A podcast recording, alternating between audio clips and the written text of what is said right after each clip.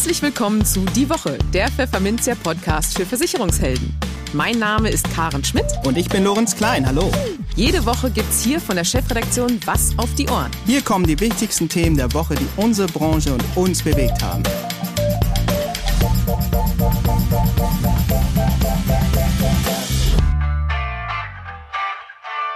Moin aus Hamburg und herzlich willkommen zu Folge 78 unseres Podcasts. Heute ist Freitag, der 4. März 2022. Und diese Themen haben wir heute für Sie. Wir sprachen mit Maxpool-Chef Oliver Dreves über den Krieg in der Ukraine, seine ganz persönliche Sicht auf die deutsche Politik in dieser Zeit, Branchengerüchte über einen künftigen Superpool und darüber, wie er über die Maklerpool-Kritik des BVK denkt. In den News der Woche muss sich der Versicherungsverband GDV Kritik anhören für seine vielerorts als unterkühlt empfundene Erstreaktion auf die russische Invasion in der Ukraine. Eine aktuelle DAK-Studie zeigt, dass Arbeitsausfälle wegen psychischer Probleme einen Rekordwert erreicht haben. Ein aktuelles Urteil zwingt die Versicherer zu einer schnelleren Regulierung von Wohngebäudeschäden. Und die Corona-Pandemie hat ein Fünftel der Deutschen finanziell schwer getroffen, so das Ergebnis einer Umfrage. Und für unser Schwerpunktthema für den Monat März, Nachhaltigkeit, sprachen wir mit Bessergrün Geschäftsführer Frederik Waller über seine Erwartungen an die Politik, um die Erderwärmung einzudämmen und wie Vermittler mit dem Thema Nachhaltigkeit bei den Kunden punkten können. Werbung. Was treibt Versicherungshelden dazu an, Großes zu leisten? Und was ist die Story dahinter?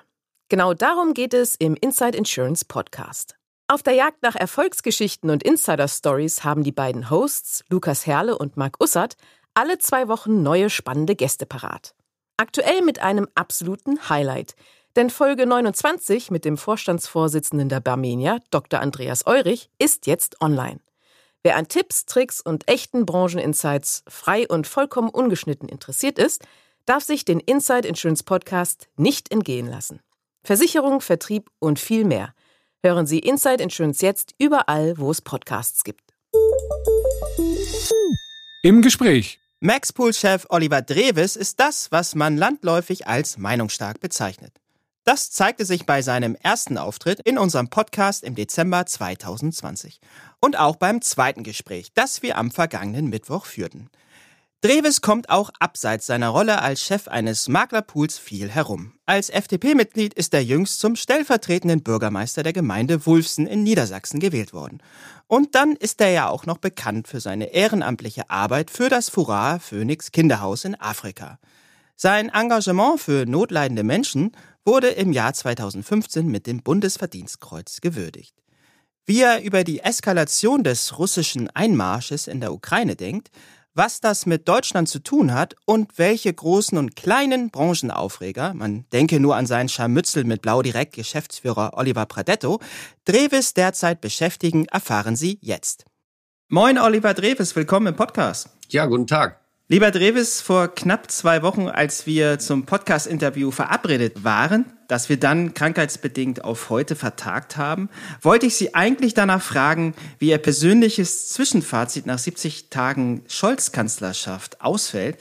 Meine konkrete Frage, die ich mir aufgeschrieben hatte, lautete, inwieweit sehen Sie den störungsfreien Verkehr für das Geschäftsmodell der Versicherungs- und Vermittlerbranche durch die Ampel gefährdet?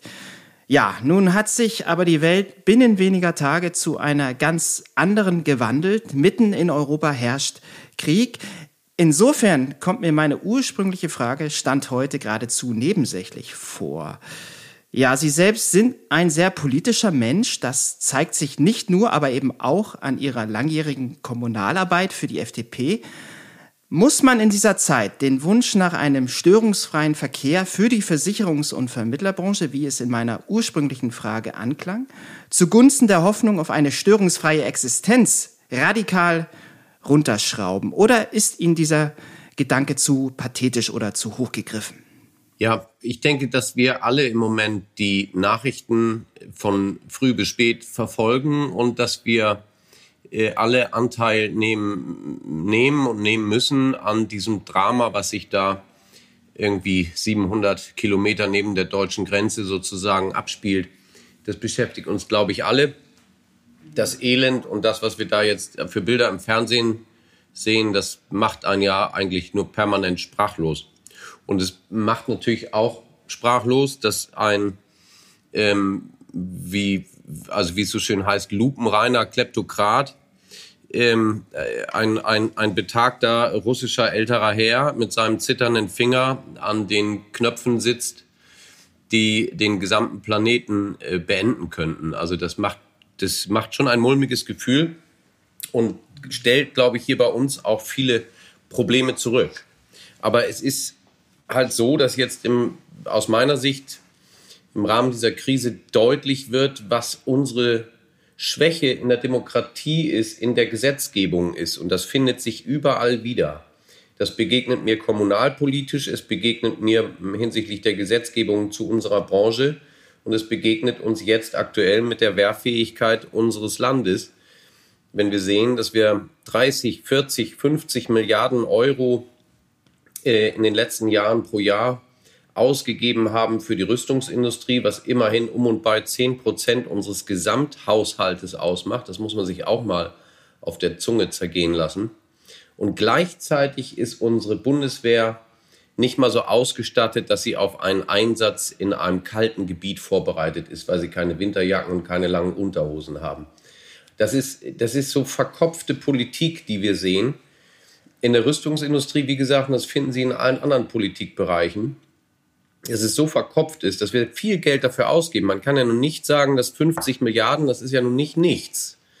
Und trotzdem haben wir eine minimale Einsatzfähigkeit in der Truppe, was mich auch wirklich sprachlos macht. Und, und das Geld geht halt in irgendwelche Unternehmensberater, Pensionen und irgendwie aus meiner Sicht in planlose Hightech-Geräte und gleichzeitig hat keiner mal geguckt, ob wir noch Kugeln haben für die Gewehre. Also das ist ja wirklich schon geradezu grotesk. Das finden Sie, wie gesagt, überall in der Politik wieder. Egal, wenn Sie die völlig überdimensionierten Haftungsthemen für Versicherungsmakler nehmen.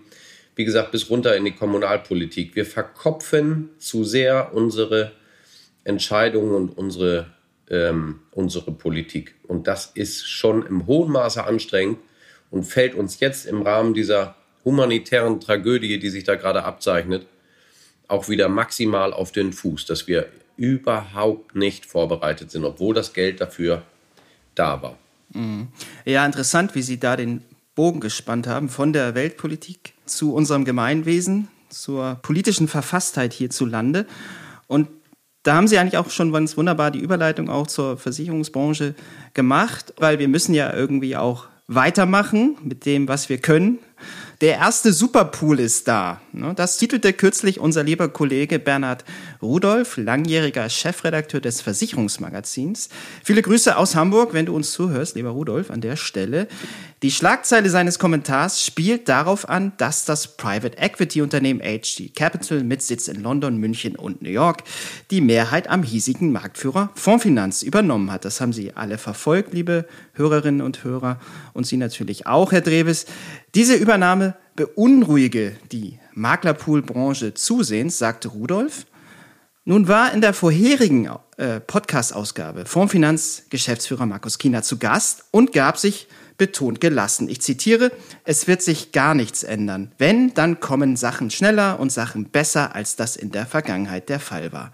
Da sind also alle Sorgen unbegründet, die es hier am Markt gibt. Zitat Ende.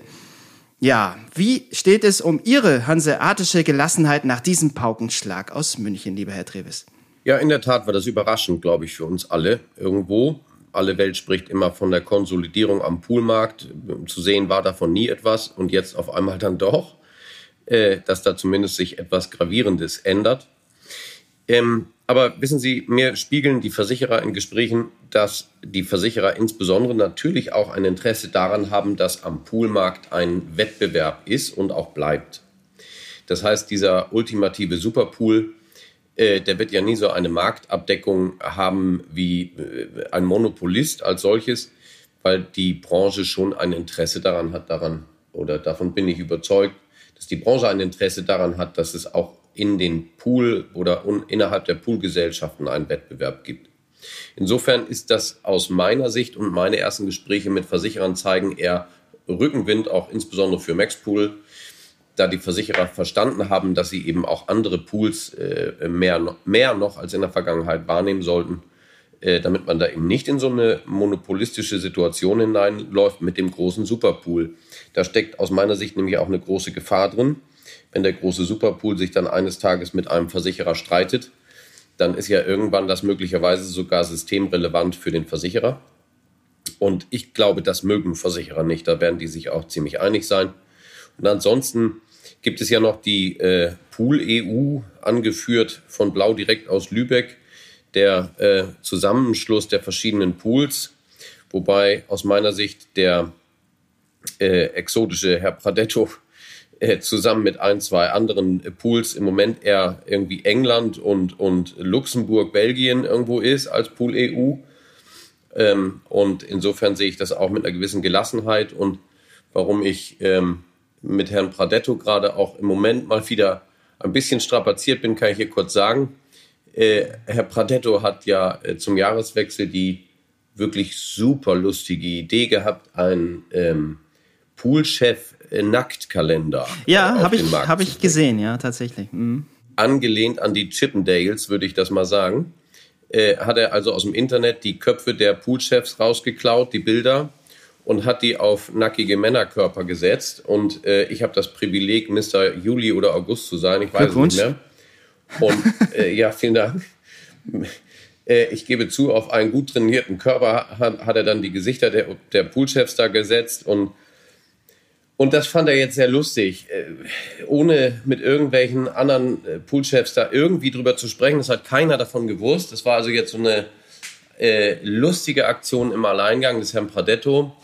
Er verschickte den Kalender dann an alle Vorstände der Versicherungswirtschaft.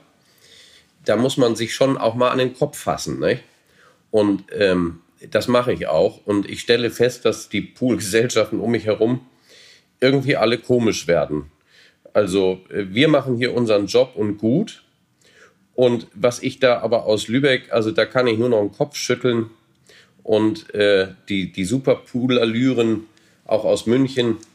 Ich bin schon der Meinung, ein bisschen Demut und Bescheidenheit tut uns gut in der Branche. Am Ende des Tages sind wir Abwickler für Versicherungsverträge und sollten auch nicht immer glauben, dass wir hier irgendwie sonst wie wichtig sind. Also wir bei Maxpool machen unseren machen unseren Job, haben gute äh, Beziehungen zu Versicherungsgesellschaften und zu unseren Maklern, gucken nach vorne und äh, haben das große Glück, uns das auch erlauben zu können und nicht in irgendeine Abhängigkeit hinein zu müssen. Okay, Ihnen ist das alles ein bisschen zu viel Zirkus da zuletzt in der Branche. Habe ich so das äh, Gefühl, ähm, inwieweit sind Sie denn als Maxpool jetzt vielleicht auch im Auge des Geschehens beziehungsweise im Visier der Fondsfinanz. Äh, was äh, können Sie da uns zu sagen? Also natürlich ist Maxpool immer für alle möglichen äh, äh, Kapitalgesellschaften und so weiter ein interessantes Target. Ich kann dazu nur sagen, wir sind jetzt in unserem 106. Geschäftsjahr 1916 hier in Hamburg gegründet. Ich bin jetzt die fünfte Generation als ähm, VV der Gruppe. Und ich beabsichtige nicht, äh, äh, hier des schnellen Geldes wegen an, an irgendein äh, Fonds oder also sonst wie einen Verkauf anzustreben. Also überhaupt nicht in Sicht.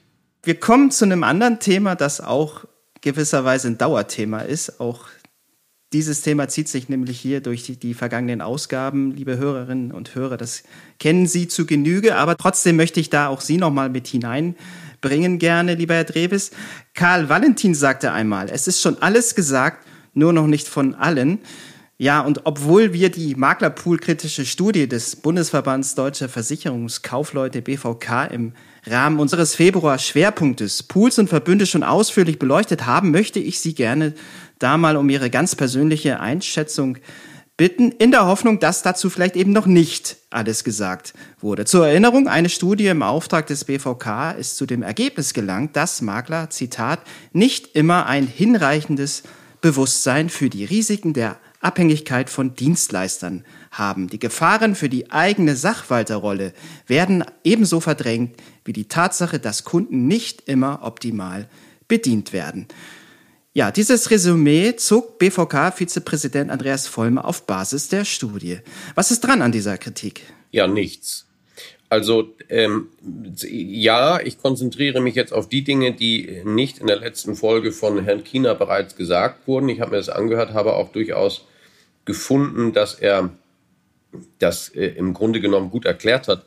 Aber ähm, worauf man noch abstellen kann, ist, was mir fehlte in der Begründung des Herrn Kiener, ist zum einen, der BVK verfolgt natürlich eigene Interessen und er hat regelrecht äh, eine, eine hysterische Grundeinstellung, die ähm, extrem negativ Versicherungsmaklern gegenüber ist. Ich und Maklerpools. Und ich verstehe das nicht. Äh, es gibt dafür meine Begriffe auch keine richtige Begründung für, außer das Eigeninteresse, dass der BVK natürlich schwerpunktmäßig von Versicherungskaufleuten aus der Ausschließlichkeit getragen wird. Ähm, vielleicht nicht so viele Versicherungsmakler und mm, vielleicht ist das so der Vortrieb des BVKs, was ich sehr bedauerlich fände.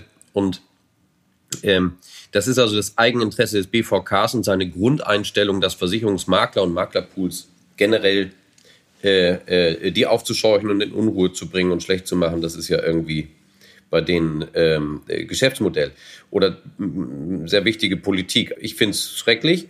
Das aber vielleicht einfach nur mal das BVK-Eigeninteresse. Dann ähm, ist dazu aus meiner Sicht zu sagen, das hat der China aber ausführlich dargestellt, dass der Versicherungsmakler, was hat er denn für eine Wahl? Alles alleine abzubilden, ist natürlich ähm, auch schwieriger und dann ist er ja nur noch Verwalter. Und was auch immer zu wenig betont wird und zu wenig gesehen wird aus meiner Sicht, ist das Risiko einer etwaigen äh, beispielsweise Insolvenz von Softwarehäusern. Es gab, soweit ich das, den Markt überblicke, noch nie eine Insolvenz oder einen Komplettausfall eines Maklerpools. Es gab aber sehr wohl Ausfälle von Softwarehäusern. Dann waren die Daten alle weg und dann ist das Problem natürlich groß. Und da redet keiner drüber. Immer ist es nur der Maklerpool, der böse ist. Und ähm, der letzte Punkt vielleicht nochmal hier in diesem Zusammenhang. Ähm, Herr Heinz hat ja ähm, zuletzt im Gespräch auch mit Herrn Kiener das Bonusprogramm der Maklerpools als Problem stehen lassen. Hm. Und bei diesem Bonusprogramm muss man ja sehen, da sind ja alle Pools sicherlich ähnlich. Bei uns sind sie, bei Maxpool sind sie bereits ein sogenannter, in der, in der sogenannten A-Kategorie, in der besten Kategorie.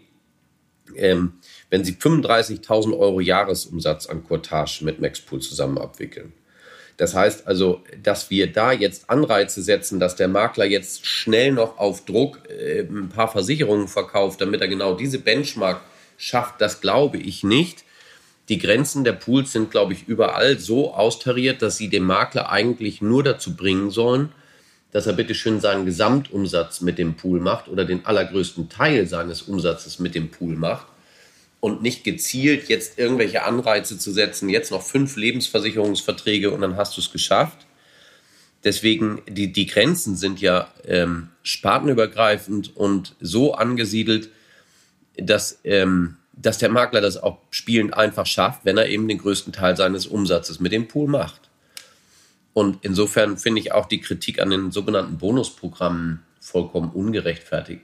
Also, summa summarum, ich teile die Kritik überhaupt nicht und ich habe da auch echt Mühe mitzuschwingen. Ähm, wir machen hier einen vernünftigen Job, liefern dem Makler ähm, eine Unabhängigkeit, die er alleine wahrscheinlich so nicht abbilden könnte und arbeiten ja auch freundschaftlich und als Sparingspartner mit den Maklern zusammen und das sind doch große Mehrwerte. Ich verstehe die Diskussion darum also insofern nicht. Vielen Dank für das Gespräch und auf ein Wiedersehen in politisch hoffentlich ruhigeren Zeiten. Ich danke Ihnen und drücken wir alle die Daumen für eine gute Zukunft auch in der Ukraine. Die News der Woche.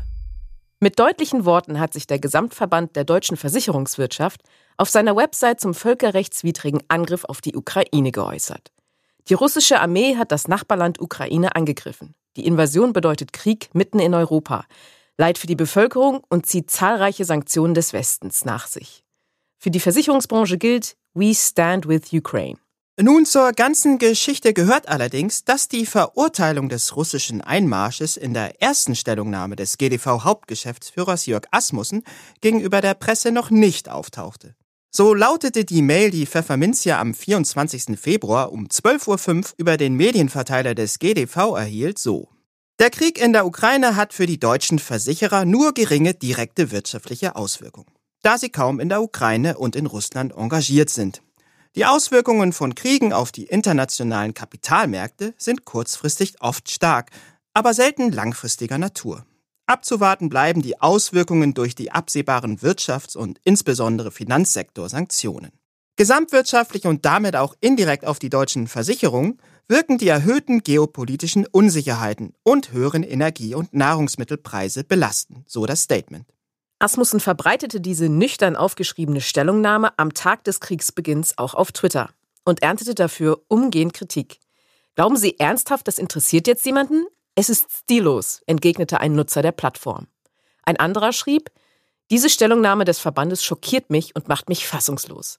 Dass der Tweet beschämend unempathisch sei, kritisierte ein dritter Nutzer. Auf der Netzwerkplattform LinkedIn, nicht jedoch über Twitter, drückte Asmussen am Freitag schließlich sein Bedauern aus. Lessons learned. Ich und damit der GDV als großer Wirtschaftsverband wurden gestern kritisiert, wie wir uns zu den ökonomischen Folgen des Ukraine-Kriegs geäußert haben. Zu der vorläufigen Kurzanalyse stehe ich weiterhin. Aber was in diesem Statement nicht deutlich wurde, wir verurteilen diesen Angriffskrieg und unsere Gedanken sind bei den Menschen in der Ukraine. Das hätten wir deutlicher sagen müssen. Ich bedauere, dass ein falscher Eindruck entstanden ist, so Asmussen. Dass der Verband tatsächlich aus dieser Kommunikationspanne gelernt zu haben scheint, zeigt eine aktuelle Stellungnahme, die GDV-Präsident Wolfgang Weiler am Mittwoch auf der Verbandswebsite abgab. Die Invasion der russischen Armee in der Ukraine bezeichnete Weiler danach als schockierend. Sie stelle eine Zäsur für Europa dar. Und weiter? Es ist ein Angriff auf Freiheit und Demokratie. Die Invasion bedeutet Krieg mitten in Europa und großes Leid für die Bevölkerung. Solidarität, Vertrauen und Zusammenhalt sind die wichtigsten Werte in Europa. Für unsere Versicherungsbranche gilt, We stand with Ukraine. Um das zu untermauern, verwies Weiler auf zahlreiche Initiativen an Hilfsaktionen für die Menschen in der Ukraine, an der sich die deutschen Versicherer und ihre Beschäftigten beteiligten. So hätten zahlreiche Unternehmen bereits selbst gespendet und oder Sammelaktionen unter ihren Mitarbeitern und Mitarbeiterinnen gestartet. Das Volumen geht bereits jetzt in den zweistelligen Millionenbereich, wie es seitens des Verbandes hieß. Pfefferminzia meint, großartige Reaktion GDV. Psychische Erkrankungen haben im vergangenen Jahr für so viele Arbeitsausfälle gesorgt wie nie zuvor. Das Niveau lag mit 276 Fehltagen je 100 Versicherten um 41 Prozent über dem von vor zehn Jahren. Ein psychischer Krankschreibungsfall dauerte im vergangenen Jahr durchschnittlich 39,2 Tage. Auch dieser Wert war so hoch wie noch nie. Das sind Ergebnisse einer Auswertung der Krankenkasse DAK Gesundheit. Unter weiblichen Erwerbstätigen gibt es mehr psychisch bedingte Fehlzeiten als unter männlichen. Während der Pandemie zeigten sich laut der DAK-Analyse vor allem Frauen ab 55 Jahren betroffen. Hier erhöhte sich die Zahl der Fehltage im Vergleich zu 2019 um 14 Prozent, bei den über 60-Jährigen sogar um 20 Prozent. Hier gab es 2021 mit 108 Fehltagen auf 100 Versicherte gegenüber 2019 jedoch nur einen geringen Anstieg von 2,7 Prozent. Deutlicher zugenommen haben die Fehlzeiten aufgrund von Anpassungsstörungen. Die Zahl der Fehltage wegen dieser Diagnose stieg seit 2019 um fast ein Sechstel auf 69 Fehltage je 100 Versicherte. Und auch Angststörungen nahmen unter Corona überdurchschnittlich stark zu. Sie verursachten im vergangenen Jahr 21 Ausfalltage je 100 Versicherte, 77 Prozent mehr als noch vor zehn Jahren. Unser Report zeigt, dass viele Menschen mit psychischen Erkrankungen extrem unter den anhaltenden Belastungen der Pandemie leiden sagt DRK-Vorstandschef Andreas Storm. Zudem fänden die Betroffenen aktuell schwerer wieder in ihren Berufsalltag zurück. Das habe viel mit den besonderen Arbeitsbedingungen unter Corona zu tun, aber auch mit Stigmatisierung, so Storm. In vielen Firmen seien psychische Probleme weiter ein Tabu, kritisiert er. Sein Appell? Arbeitgeber müssen Stress und mögliche Belastungen mehr in den Fokus rücken. Bei der Wohngebäudeversicherung kann der Regulierungsprozess schon mal ein wenig dauern. Allzu viel Zeit darf sich der Versicherer aber nicht lassen, wie nun das Oberlandesgericht Nürnberg entschied. Was war geschehen? In einer vermieteten Wohnung kommt es zu einem größeren Leitungswasserschaden. Der Eigentümer meldet den Schaden seiner Wohngebäudeversicherung. Doch diese lässt sich mit der Regulierung Zeit. Anstatt den Schaden vertragsgemäß zu regulieren, verzögert sich das pflichtwidrig. Der Eigentümer kann sein Objekt deshalb nicht sanieren und erhält in dieser Zeit auch keine Mieteinnahmen, da die Wohnung durch den Wasserschaden unbewohnbar ist. Der Fall landet schlussendlich vor Gericht. Das Oberlandesgericht Nürnberg gibt der Klage teilweise statt und die Versicherung muss rund 13.000 Euro Schadenersatz leisten. Allerdings treffe den Wohnungseigentümer eine Mitschuld, heißt es. Nach Abschluss der gerichtlichen Beweissicherung hätte er das Objekt in diesem Fall zunächst auf eigene Kosten sanieren müssen, um den Mietausfallschaden zu begrenzen. Das sei ihm zuzumuten gewesen. Für jeden fünften Deutschen waren die finanziellen Folgen der Corona-Pandemie enorm. Acht Prozent hatten hohe Einkommensverluste von mehr als 500 Euro pro Monat zu verkraften. Weitere 11 Prozent mussten finanzielle Mittel mobilisieren, also zum Beispiel einen Antrag auf Sozialleistungen stellen, ein Darlehen aufnehmen oder Ersparnisse aufbrauchen. Ein weiteres knappes Fünftel hatte zwar keine finanziellen Probleme, musste aber pandemiebedingt im Homeoffice arbeiten. Und für drei Fünftel änderte Corona bei Einkommen und Beruf nichts. Das sind Ergebnisse einer Umfrage des Deutschen Instituts für Altersvorsorge DIA. Die besonders Betroffenen sind einerseits Selbstständige und Freiberufler, die beispielsweise in der Gastronomie und im Messebau arbeiten, und andererseits die Einkommensschwächsten wie Aushilfskräfte und 450-Euro-Jobber mit einfacher Dienstleistungstätigkeit. Am wenigsten betroffen waren die Älteren. Das trifft auch auf unterdurchschnittlich Verdienende und Arbeitnehmer mit geringem Bildungsabschluss zu. Gutverdiener, Urbane und Akademiker waren zwar oft im Homeoffice, hatten aber keine finanziellen Einbußen. Im Gegenteil, mangels Konsumgelegenheit sparten sie oft sogar mehr als vorher. Und was passiert nun mit den Ersparnissen, so es welche gibt? Die Mehrheit will die Rücklagen aus eingeschränkten Konsummöglichkeiten während der Lockdowns nun auf den Kopf hauen. Nicht ohne Grund hat die aus dem Englischen stammende Wortschöpfung FOMO, die Fear of Missing Out, also die Angst, etwas zu verpassen, im Rahmen der Pandemie an Bedeutung gewonnen. Offenbar wirken hier erhebliche Nachholeffekte. Man will den verpassten Urlaub oder Restaurantbesuch nachholen und sich schlicht mal wieder etwas gönnen, sagt Studienautor Rainer Braun. Na dann, viel Spaß beim Geldverprassen. Das Schwerpunktthema. Die Versicherungswelt grüner machen. Diesen Anspruch verfolgt der Online-Marktplatz Besser Grün, dem sich mehrere Versicherer angeschlossen haben. Beispielsweise pflanzt die Initiative für jeden grünen Vertrag einen Baum. Bis Ende 2021 kamen so allein im ersten Projekt 20.000 Bäume für einen künftigen Wald in Schleswig-Holstein neu hinzu.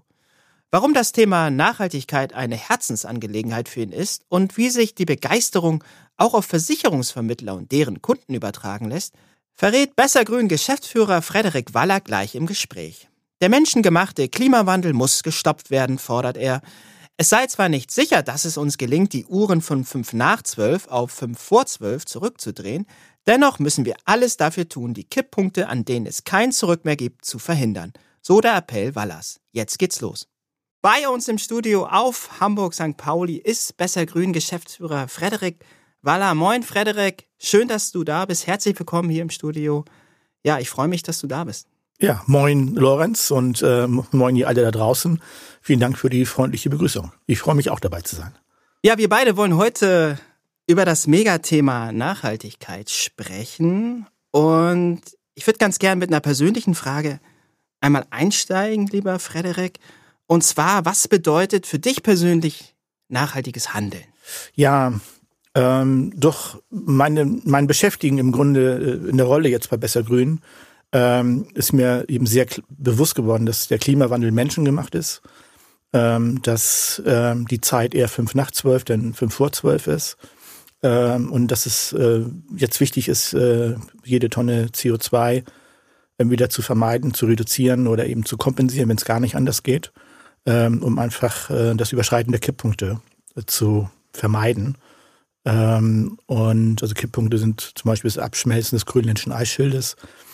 Ähm, ich glaube halt daran, dass wenn das gelingt, äh, durch Sprunginnovationen man die Uhr quasi zurückdrehen kann. Ähm, und insofern äh, geht es bei mir, beim, beim Thema Nachhaltigkeit, bei mir meiner Frau zum Beispiel darum, also wir haben unseren Fleischkonsum deutlich reduziert, das, das zahlt sehr gut auf das Thema ein.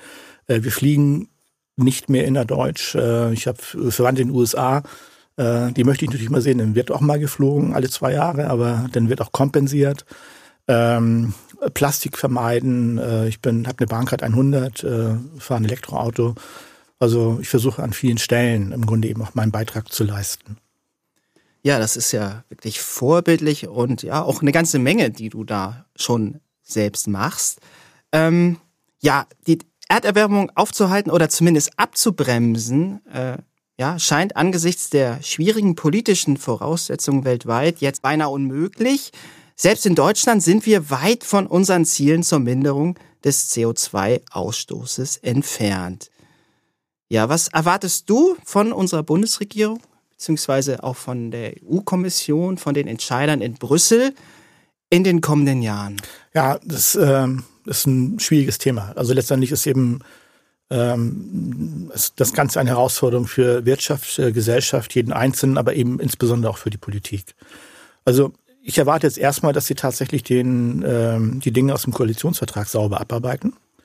Ähm, es wird dann halt diskutiert, ja, was, was bringt das? Ähm, viele glauben zu Recht, dass es eben nicht ähm, die Umsetzung nicht der anderthalb Grad Ziel, dem anderthalb Grad Ziel reicht, sondern eher der 1,7 oder 1,8. Aber das ist erstmal das Mindeste, was ich erwarte.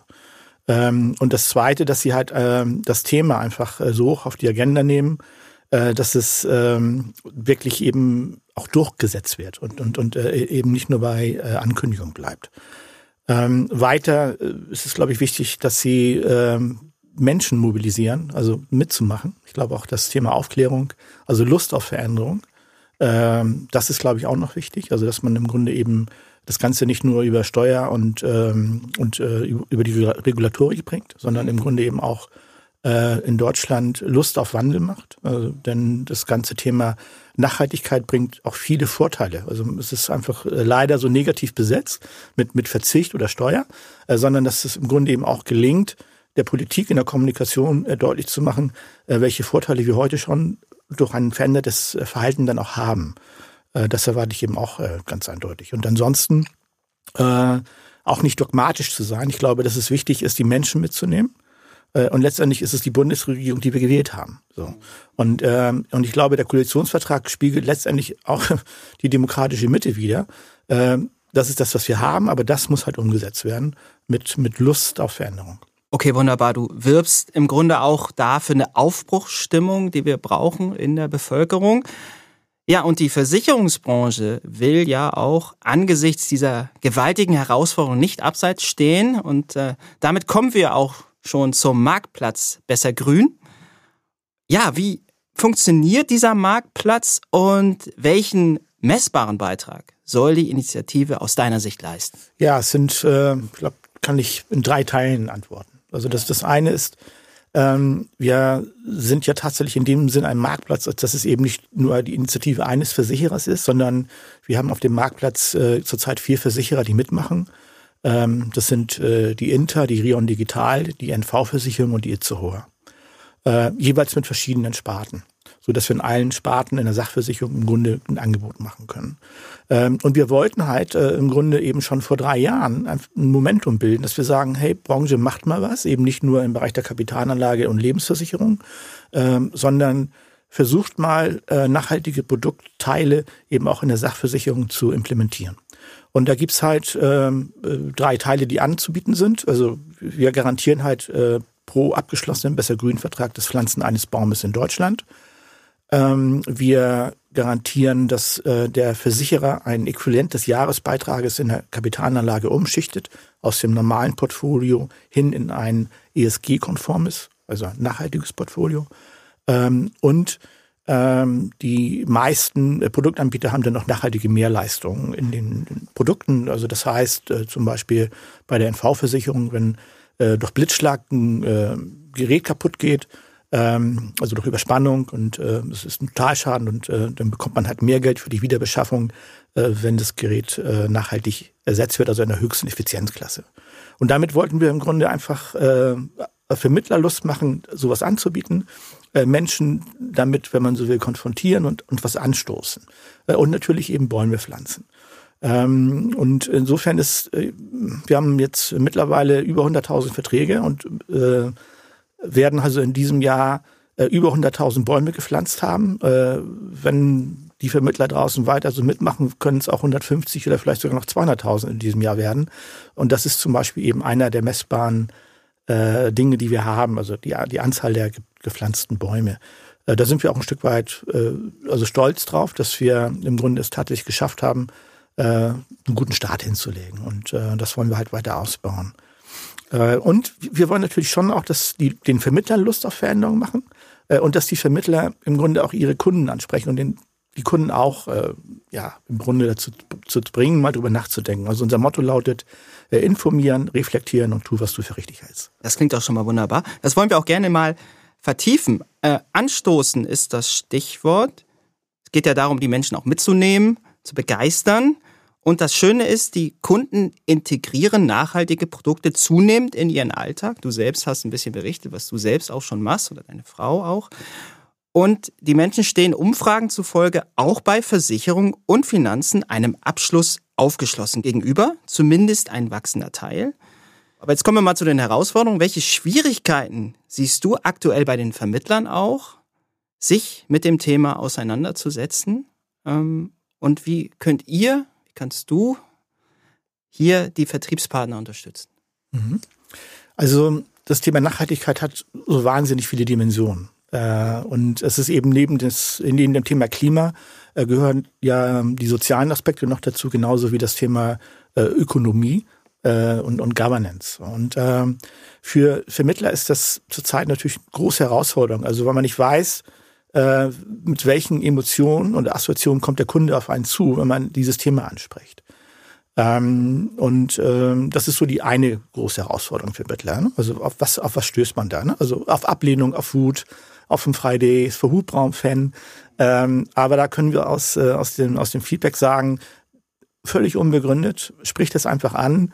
Ähm, in 95, 99 Prozent äh, der äh, Fälle sind die Reaktionen sehr, sehr positiv.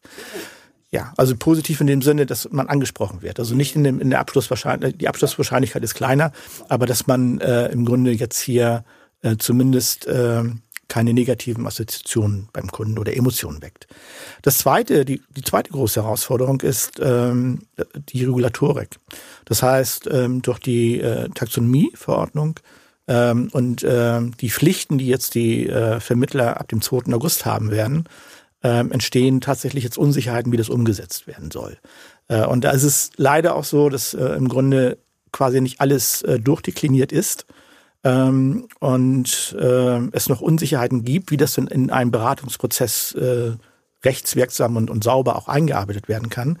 Aber da ist es halt so, dass in Deutschland an verschiedensten Stellen wirklich Profis arbeiten, äh, um hier ähm, im nächsten Quartal dann auch äh, über, über Schulung und Informationen die Vermittler so weit aufzuschlauen, dass man hier dann auch einen sauberen Plan haben wird. Und da werden wir eindeutig unterstützen. Also das heißt, wir werden hier auch äh, Webinare und Veranstaltungen anbieten, äh, um den Vermittlern die Informationen zu geben, äh, um auch nicht nur, ich sag mal, kundenwirksam, also in der Ansprache so überzeugend zu argumentieren für die eigenen Produkte und die eigene Leistung des Vermittlers, sondern dass es im Grunde eben auch die rechtlichen Anforderungen erfüllt.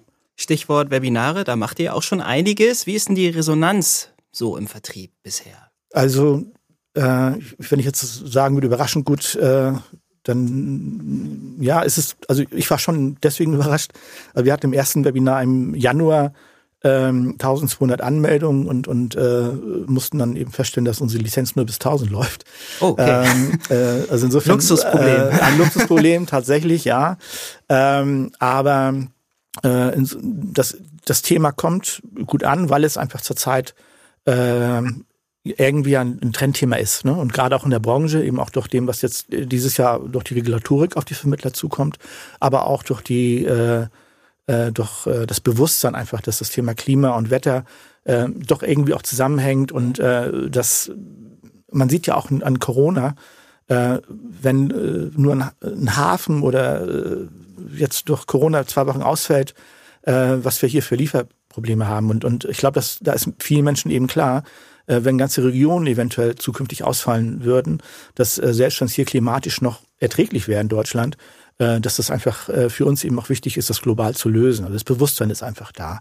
Und, und halt einfach auch mit besser Grün. Ich glaube, dass wir ähm, ein sehr gutes Produktangebot haben. Also weil wir halt nicht sagen, äh, wir sind die nachhaltigsten Versicherer oder wir haben das nachhaltigste Produkt, sondern wir haben ein klares Produktversprechen, nämlich es gibt einen Baum, es gibt den, das Umschichten der Kapitalanlage und das, die Mehrleistung im Wording. Und dann kann der Kunde sagen, das finde ich gut oder eben nicht.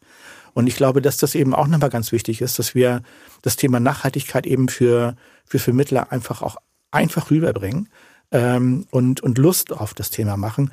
Und ähm, da sind wir, wenn man so will, mit der Resonanz der Webinare bisher ähm, sehr froh oder über die Resonanz sehr froh und, und äh, glaube ich auch auf dem richtigen Weg.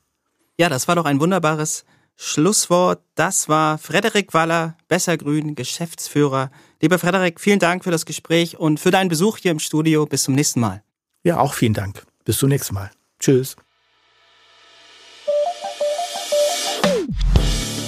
Das war es mit dieser Podcast-Folge. Sie hat Ihnen gefallen oder auch nicht? Sie haben Anregungen für weitere Themen und Gesprächspartner?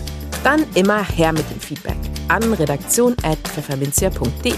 Ansonsten hören wir uns am kommenden Freitag wieder. Bis dahin gilt in diesen Zeiten besonders, bleiben Sie optimistisch, genießen Sie das Wochenende und kommen Sie gut in die neue Woche.